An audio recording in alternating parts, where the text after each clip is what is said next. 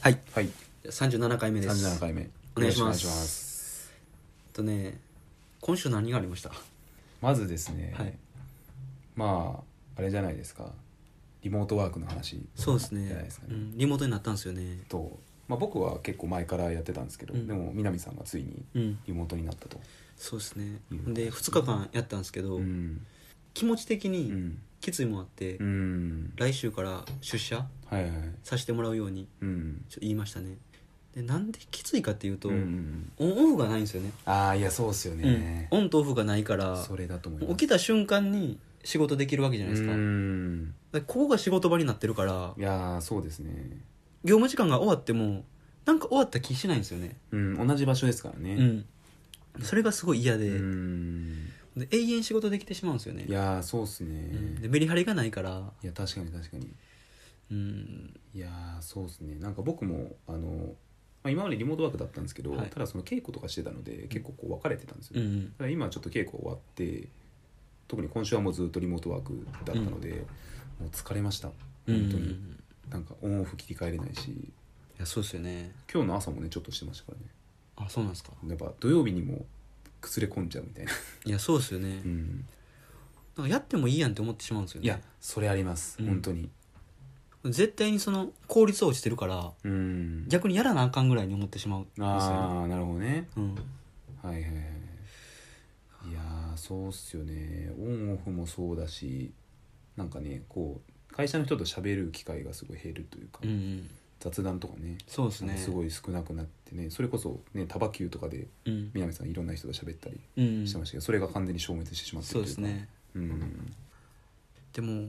今はそうやって出社お願いしますって言ったうんらさせてもらえるけど、うんこの先行ってももしかしたら強制リモートになるから、まあそうですよねそうなった時どうするかってことですよねそうですねだから今のねリモートワークやっぱちょっと特殊で、本来はねカフェとか図書館でやってもいいわけじゃないですか、うんでも、まあ、コロナで、まあ、自宅でやることをほぼ、まあ、義務付けられてるみたいな感じだから、ねなかなかそうなんですよ、家からもまあ出にくいしうんうん、だから運動もねできなくなってきましたしねそうですよねうんほんまな体どっかおかしになるというか、いや本当にそうですねうんマッサージとか整体うん行ってもいいぐらいなんか変な感じですよねそうっすよね昨日も言いましたけど、はい学生の時も勉強するってなったらー僕図書館とか、はいはいはいマクドとか行ってたんですよそうですよね南さんはで家であんまやれへん人やからうん仕事も一緒じゃないですかうんいやそうだと思いますあんま集中できないんですよねああなるほどねそうかだから僕は逆なんですよね結構自宅でやる派だったから、できるうんまあ、図書館とかでもやってましたけど、うんでも結構メインは自宅だったので、まあ、だからリモートワークが結構性に合ってる説はうんあって、でもやっぱね、まあ、今回なんかいろんな方が強制的にリモートになって、はいそのやっぱ苦手な人と得意な人のこう差がそうですあぶり出ねされてるというか、うんだしねやっぱコロナうつとか言われてるじゃないですかそうですねそういうのも流行ってるしいやーなかなか大変ですねうんんちょっとコロナがね、まあ、志村けんが亡くなったりとあかあそうですね梨田さんもちょっとねそうですよね危険な状態怖いらですしよねいし、うん、うんあれでほんまにやばいなって、まあ、やばいって思ってたけど、うんちゃんと思いましたよねあー言い方おかしいけどそうですねいや、うん本当に危機感を持ったうんなんかいやなんか別にそんな数はないんですけど、うん結構有名人とかスポーツ選手ってなんか感染しないものだとちょっと思ってたそれはよく分からへんけあどないですか、ういん、やでもなんかなんだろう結構あとあとで感染するというかあ別世界の人ってそ感じうそうそうそううん感じだったんですけど、マジかみたいなやっうぱん志村けんなくなるみたいなうんそんなことあるみたいうんうな、んすごいつ一気にこう現実にうんうんなってましたね現実味というか、だから僕ら世代じゃないじゃないですかうんドリフとか知らんしあーそうですねうんけどやっぱショックでしたもんねいやショックでしたわーっていういやーそうですねまあそうですねだからこのラジオもね、まあ、今はちょっと対面で撮ってますけど、うんもしかしたらリモートラジオになるかそうもですねしれない、うんうん全然ありえますよねありえますねだ今日も新宿少なかったんでしょ人あー新宿はすごく少なかったですしああのやっぱみんな意識しててうん多分、やっぱ2メートル以上空けるというか、うんうんできるだけ距離を取って歩こうみたいなのを結構徹底されてるへー印象がありましたね、まうあ、ん僕もそれにやっぱ意識しちゃったし、うんうんうん、電車でもねもうできるだけ間隔空けて座るみたいな、うんなってたし、うだん、からやっぱ新宿とかはそうやと思うんですけど、うん今日僕、まあ、さっき言いましたけど、はいはいはい業務スーパー行って、うん人めっちゃおったんですよね、はいはいはい入場規制がかかってうて、ん入れない感じだったんですよね並んでてねまあね地元みたいなもんですからね、うん地元というか、まあ、住んでるというかねうん、なんか変な感じはしますよねうん、都市部はそうなってるけど、はいはいやっぱり生活するためにはスーパー行かなあかんし、はいはい買いに行かなあかん、うん人はいっぱいいるわけで、うんんうんまあでも今日もなんかさっきニュースでやってましたけど、うんその東京の感染者が100を超えたらしくてあ一日でそう今日初めてはあ100超えだからなんか本当にいよいよ来たそうですね可能性があるなと思いましたでこれがもしかしたら100とかで住んでて、まあ、まだ住んでると思うんですよねね1000とか2000もありえるわけじゃないいですかやありえますね人口密度を考えたらうんありえますね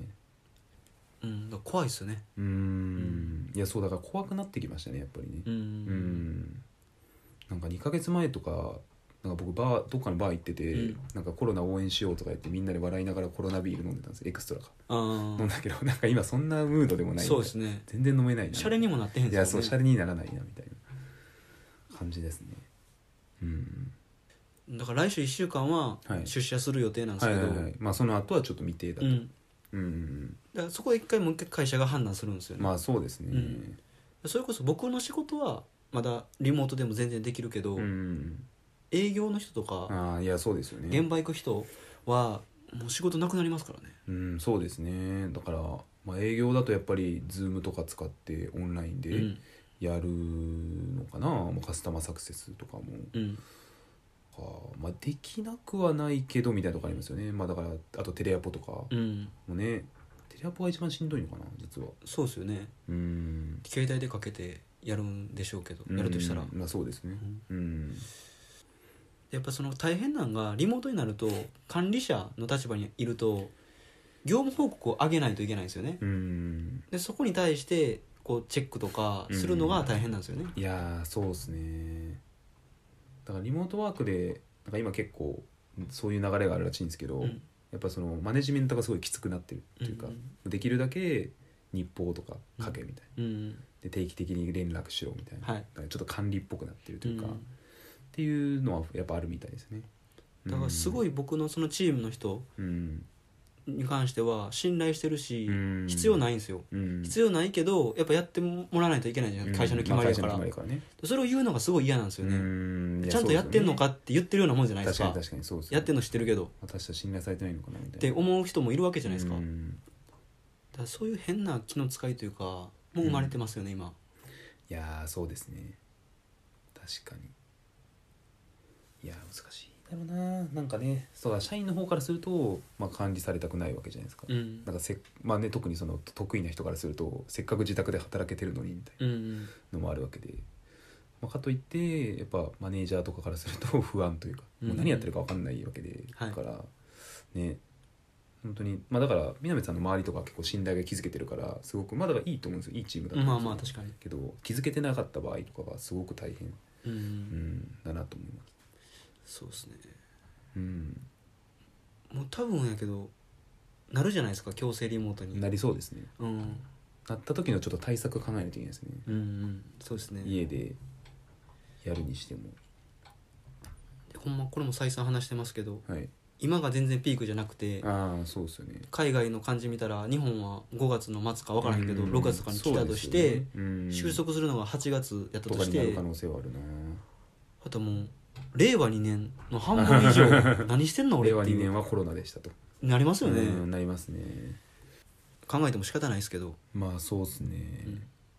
まあこのタイミングでどうだろう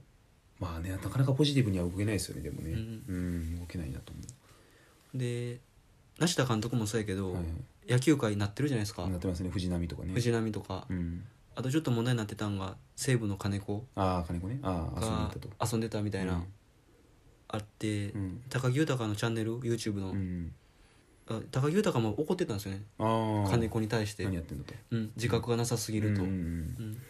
なんか、えー2011年にうんはい311起こったじゃないですか、はいはいはいはいあの時に AC のコマーシャルでスポーツ選手がこう出てたんですって、うんなんかこう頑張ろうみたいなメッセージをはいはいはいはい各スポーツ選手が言ってたんですけど、はいその中に野球選手だけいなかったらしいですねあへえでそれはなんか分からへんけど理由は、うん一説にはその野球選手のスコとかうっんていうのがあんまり良くない、うんあー悪いから、っていうイメージがあるかあらーそこに選ばれてなかったんやってなるほ言どってたんですよねはいはいはいうんだからそれのまあ最たるもんじゃないけど金子のやつがうんなんかこうあれはすごい残念ですよねほんまなにるほどね何してんねんお前っていうう、んうん金子はもう結構言われ始めてからのことやからかに3月の中頃の話やったと思うんですけどう、んうん、それはあかんやろっていう、うんああいうなんでこう応援もしたくなくなりますよねうんこいつ普段こんなんなんやってどんだけ人ってあもーまあそうっすよね、うん、確かに、まあ、嫌う人はいるだろうなその結果だけ出せればいいっていう人もいるけど、うん、まあでもねそれだけではないのであとツイッターで出回ってるらしいんですけど、はいはい藤波が、まあ「調子悪いんですよ最近」って、はいはいい、つからですか?」って言ったら、調子悪いんですよ」って今の最近の体調のこと言ってんのうに、ん34年前からですってその成績のことでああで結構まあまあその度胸はあるっていう感じ笑い飛ばせるという 確かに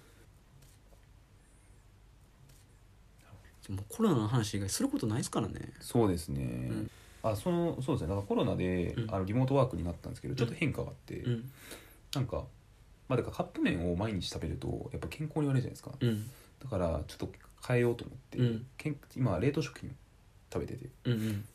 まあ、冷凍食品が健康にいいのかっていうのはちょっとさておき、 うんカップ麺よりいいやろっていう、まあ、カップ麺よりはマシやろっていうので、なんかあんまり最近今まで食べてなかったんですよはい、でだからちょっとハマっててうん、結構コンビニの各コンビニのねはいいろんな冷凍食品を食べてますほうあの、まあ、ただその調理は面倒くさいんであうの、んトレイがついてるやつだけなるほどにね限定してうんもうチンしたら食えるやつ、うんで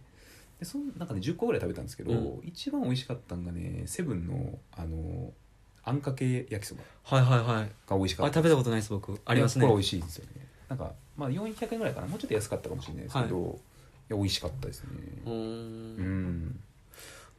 ただ400円って結構高いですけどねまあ確かに量はちょっと少なかったんですよだから400円かと思ったけどまあ美味しかったから許せるかなみたいうんなうん感じではあって、まあ、分かんないなでもあんかけ焼きそばって大体美味しいじゃないですかなんかわかんないわかるわかる僕のカレーみたいなもんであそうそうそうそうだからそれに騙されてるだけかもしれうない、んうんしかもあんま食べへんしあそうなんですよ、うんなんかたまに食べてあ美味しいやんこれやっぱりみたいな感じやから、食べる可能性はあるいやそうなんですよねそこはあるんだよなうん他は他はあとねジャンバラヤジャンバラやでしたっけなんかねちょっと名前間違ってるかもしれないですけど、あのーなんだっけあれチキンライスみたいなの横に、うんあ普通にチキンが置いてあってでブロッコリーとかがあるみたいな、なんかこのトレイトレイに結構でかいトイレにあトイレじゃない、うんトレイに置いてあ入ってあるやつがあってこれもセブンかなファミマだったかなうん多分ファミマだったと思うんですけどまあまあ美味しかったですうねんうんあれ食べました一風堂のやあつそれはまだ食べてないまだ食べててないですかあのあっちは食べましたチルドは食べましたああチルドのやつチルあでもチルドねまあまあ美味しかったですよ、美味しいでしょうね、うちゃんぽん美味しいですうん、うん冷凍のそのあれはまだですねあの、うんセブンのマーシン麺って知ってますかマーシン麺だったかマなーシン麺めっちゃ辛いやつえどれで出てるやつでえすかっ、とねチルドあの冷冷凍で、はい、へえあこんなやつあの辛い店有名なやつあれ中本中本ああそれは食べたことありますれどうですかあれ辛すぎますあれ辛すぎますよいねや辛すぎます、ういんや本当にきつかったあれは辛すぎるあれ調味料絶対入れたらあかんですよねいやあれはやばいあれはね僕一回だけ食べて本当お腹壊して、うん全然食べてないああそうなんですね、食べてないです僕一回、まあ、だいぶ前に食べたことあるんですけど、はいその時は調味料全部かけたんですよはいこうやったら食べるの1時間ぐらいかかってはいでその反省があるから、うん先週もう一回買ったんですよねあれかけんかったらいいんやとう思って、んノーマルで食べたけど、うん辛すぎてまたそれもそれはそれでうんなんかあんま食べれへんかったです、まあ、食べましたけど全部うんうんなるほどそうだからリモートは食生活を変えると買えますね変えるいや本当に買える、うんですぐ冷蔵庫の中なくなるしなくなりますねなくなるなうんもうだから僕今うどんしかないですえうんもううどんとな納豆もないですねなんかキムチはあるかなそれぐらいーうんうん今日また新しく買い出したけど、はいはいうん、それでもちゃんと備蓄しとかんとうんこの先怖いなと思って、うんうん今川焼きとか僕2袋食べましたからね2日ですぐなんかちょっと小腹減るじゃないですか仕事してたら、はいはい新種を持っていやでもねリモートの方が食べてます僕もうんそうですよね食べてますお金が消えていってるうんうんうん普段よりすぐ食べれるからなんか3食か4食ぐらいになってるなってる、うん、ちまちまちまちまずっと食べいてやほんまにいやほんまにそうですね気をつけないとそうなんですよねだから冷凍食品の悪いところはうん量が少ないんですよ、うんまあ、冷凍食品に限らずまあコンビニうんのあれですけど、だから結構満腹感が持続しないのでうんなかなかねまた食べちゃうんですよねそうですねうん冷凍のチャーハンとかってすごいトレーにバーって入れてる時はうんめっちゃ多いじゃないですか、うんチンした後ってもう半分ぐらいになってますよねあなってます 確かに少なみたいななんかポテチみたいなうんうんおいおい入ってへんやんけみたいな、うんねうんそれしゃあないけどうん冷食はむっちゃ買うようになりましたねああやっぱそうなんですね、うんみんなじゃあ結構そういう同じ変化があるのかもしれないあると思いますうんでやっぱ店も品薄やし、うんみんな買ってるんやと思いますねうんあのあれが買えないんですよ僕ハンドソープえ売ってないんですか売っていないです今ええどこ行ってもハンドソープが、うんああまあそっか消毒系まあ、消毒みたいなもんやからか、へえすうん、ティッシュはずっと買えへんかってやっと買えたけどあこの前そうですねうちもティッシュとねトイレットペーパーは確保しましたうんう、んいやーそうだよな買い占めとかあるからなうんいまだにまあ、こういう暗い感じになります 一旦そうですねタイトルコールいきましょうはいせーの右京区南南町町ララジジオオ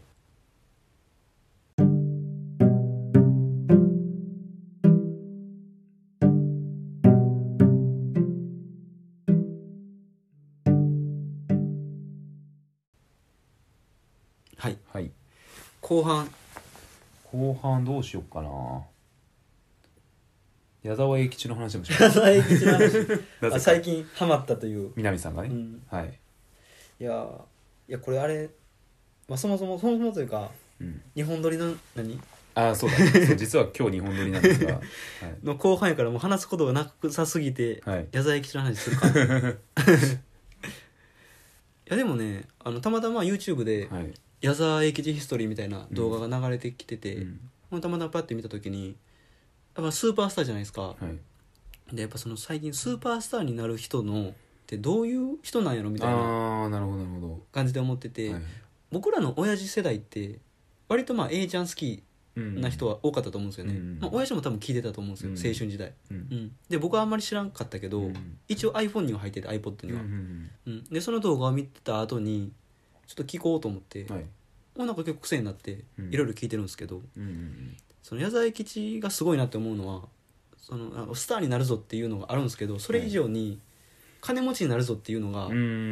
ん僕本読んだんですよ何だっけ「成り上がり」っていう、うんうんまあ、有名な本なんですけど、はいその本に書かれてるんですけど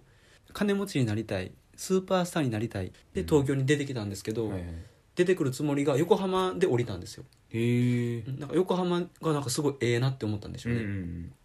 で横浜で活動しだして、うんバンドを1回2回やって2回目のバンドがキャロルうんで売れて、まあ、こんな話知ってる人はもう知ってるわみたいな感じなんですけど、うんうん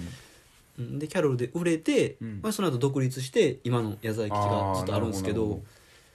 やっぱあれとすごいなと思ったのは、うんまずその番犬とかのうんう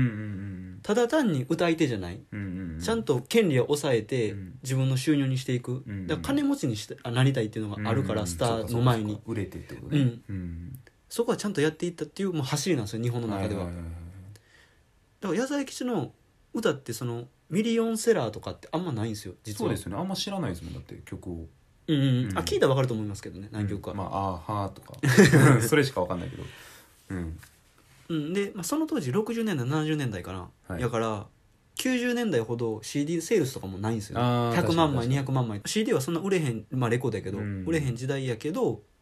ぱその番犬とかちゃんと抑えてたから、うんまあ自分でこう作曲もしてるから、うんその分のお金も入ってて、うん莫大な収益、うんうんであのライブなんてもうね何十年でやってるわけやからうんうんいま、未だに現役っていうほんで一郎の時も思ったんですけど、うん天才とか、うんまあ、矢沢永吉は天才かどうか分かんないですけど、うん天才な人ほど、うんなんか長くやりたがりませんあーそのええ時で終わると続かない、けたがるうんあーかもしれないですねなんかボロボロになるまで見せるというかあーまあ、それも含めて俺やみたいなそうですよ話ねかね数もそうやと思うしああ確かにねそれこそイチローなんてイメージはスマートな感じやからうんいい時で終わるんか確なかっに確てかに結構しがみつきましたよね最後ね、ボロボロの一郎まで見せてくれたじゃないですかうんうんうんそういう感じでなんかそ確かこ一流の人ほど長くやるなっていうふうに思います確かに矢沢永吉も確かなんか借金を抱えたりそうなとんですよかあっねた気がしますよね97年うんに8年か忘れましたけど、うんその時期にオーストラリアでうんレコーディングスタジオをうん作ったんですけど、35億円持ち逃げされて、ええ35億なんでうすか、んでそれを、まあ、何年で返したのか分かんないですけど、はい多分10年ぐらいで返したんでしょうねとんでもないですねとんでもないじゃないですか、え普通死にますよね、えいや死にますね、うんいくら矢沢永吉だとしても自分が、 35億ってねうんうーんまあ、好きなんでしょうねもうそのライブやるとか歌うとそかですねまあでもそれを10年で返せるっていうところがやっぱすごいかっこいいですよねねうんそうだよだからやっぱマーケティングの才能があるんじゃないですかそうでしょうね矢沢永吉はうんそのあだから昨日言ってましたけど、うんあのタオルをねうんあのライブの間に投げさせて、うんであれどっか行ったでっつっ てでももうフ一回返すとァンやからもう一回買っちゃうっていうね、うんそうやっぱ絶対そうですよねまずその20代30代は自分を折れたんでしょうねセルフプロデュースうんうんして、でまあその後というかもうライブ、まあ、ずっとここまで長くやれてんのもそういう商売上手なんでしょううーね、んあの柿の種とかねうん、うんあそうなんですよね、はい柿の種が一番売れるとはい矢沢永吉のコンサートでうんそれなんでかっていうと、うんまあ、矢沢って入ってるだけなんですけど柿の種に、うんその世代の人たちがうん食べやすいし、はいはいかつ配りやすいからお土産になるうーんそれちゃんと考えてるんでしょうだねからちゃんとやっぱ来てる年代とかを把握してるんですよねうん把握してそこにちゃんと当ててるっていうので、うすごいマーケティングがうまいんでしょうねやっぱうーんでなんかやっぱそういうの見てて思うんですけど、うんもうスーパースターってもう生まれないですよねあの時代やったから生まれただけであーそうですねやっぱ今は、まあ、特にそのしなんだろうみんな興味がすごいバラバラになっているかそらうなん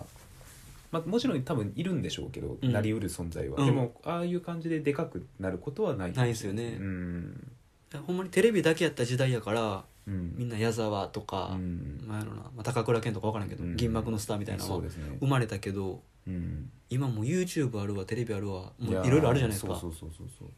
うテレビとかすら見えひん人もいっぱいいますそかうらね、うん生まれへんそうですよねいやだから大谷も多分めっちゃすごいじゃないですか選手としては、うんでもなんかイチローとか長嶋茂雄とかに比べたらやっぱりちょっとうんそうですねあの騒がれ方としては落ちて全然ですすよねうん、実力で言ったら絶対それに匹敵するぐらいやのうに、んやっぱもう長嶋さんまあもうその時代ですよね、うん、みんなが野球やってたというか、うんみんながテレビ見てた巨人を見て巨人戦応見援してたたと、う、うんん、その環境にないとスターにはなれないですよねそうですよね、ん確かにみんなが WBC を見てあのイチローのね打った時に歓喜してみたいなのもあったし、そういうのも多分年々なくなっていってますよねそうですよね、うんまあなんかそこまでガツガツした人も少ないんでしょうけどねあーでも減った気がしますよねなんか性格が変わったまでは言えないけど、うんでもなんかね傾向はある気がしますそうですねうんほんまその矢沢永吉の原動力って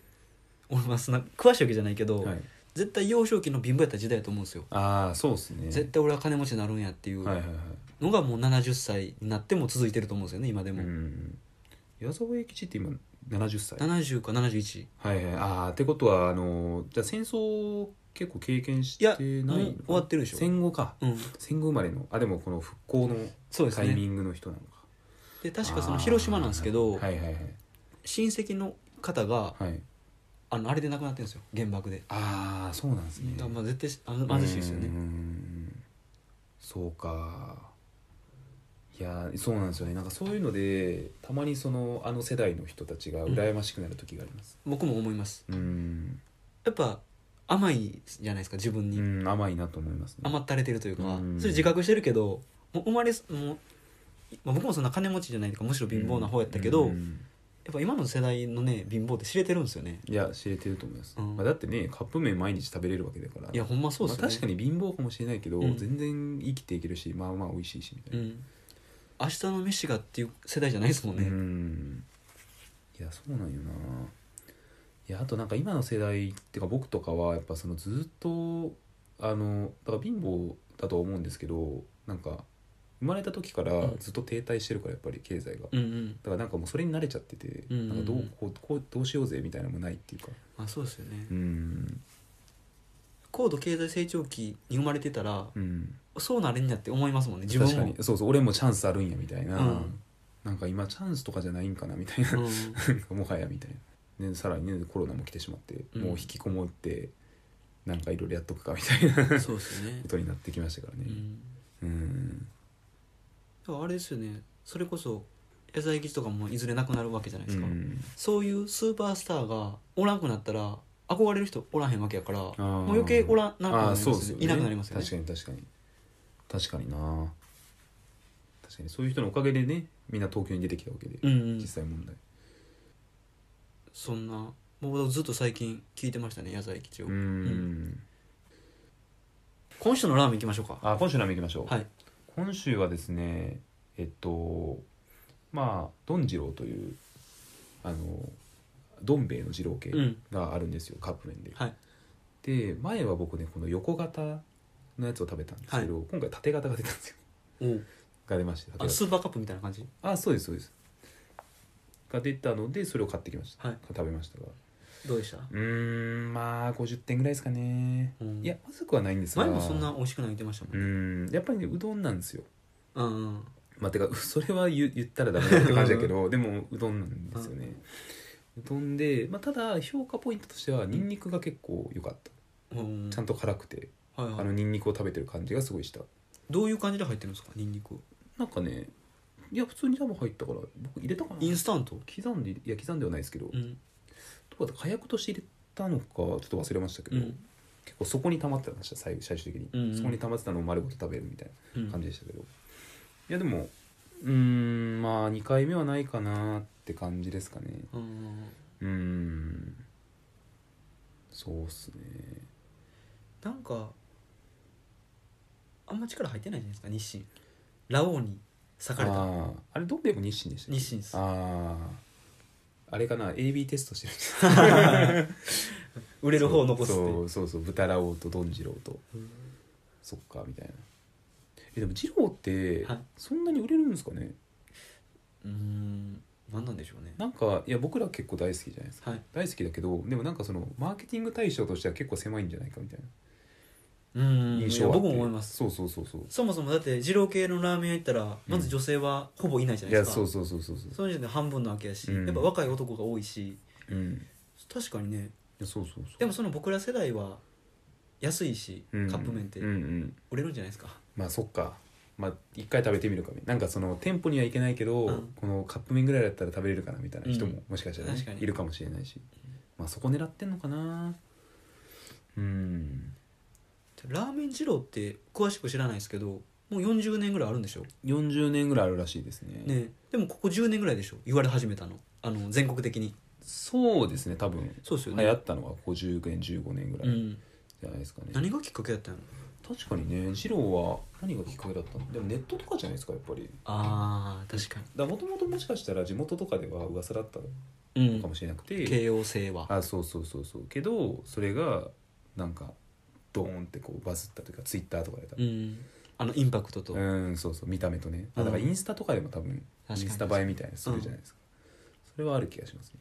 うなんか最近そのインスタ映えではいマシマシを頼む人が多すぎてしかも残ああす、言ってましたね最悪のやつですうね,、ん、で禁止になったんでしうょ、んうんああいう人はほんま信じられないですうんいねやーでもいるらしいですねそのインスタ特に、こうまあ汚いけど履いたりとかああ店でもーう最低ですよねねえ写真だけ撮って、うんまあ、だからもうコンテンツ消費としてだけやってるみたいそうですよな感じねですよねうんいやあれはちょっと許せないですよ許せないですねなんか店に対する冒涜というか、ういん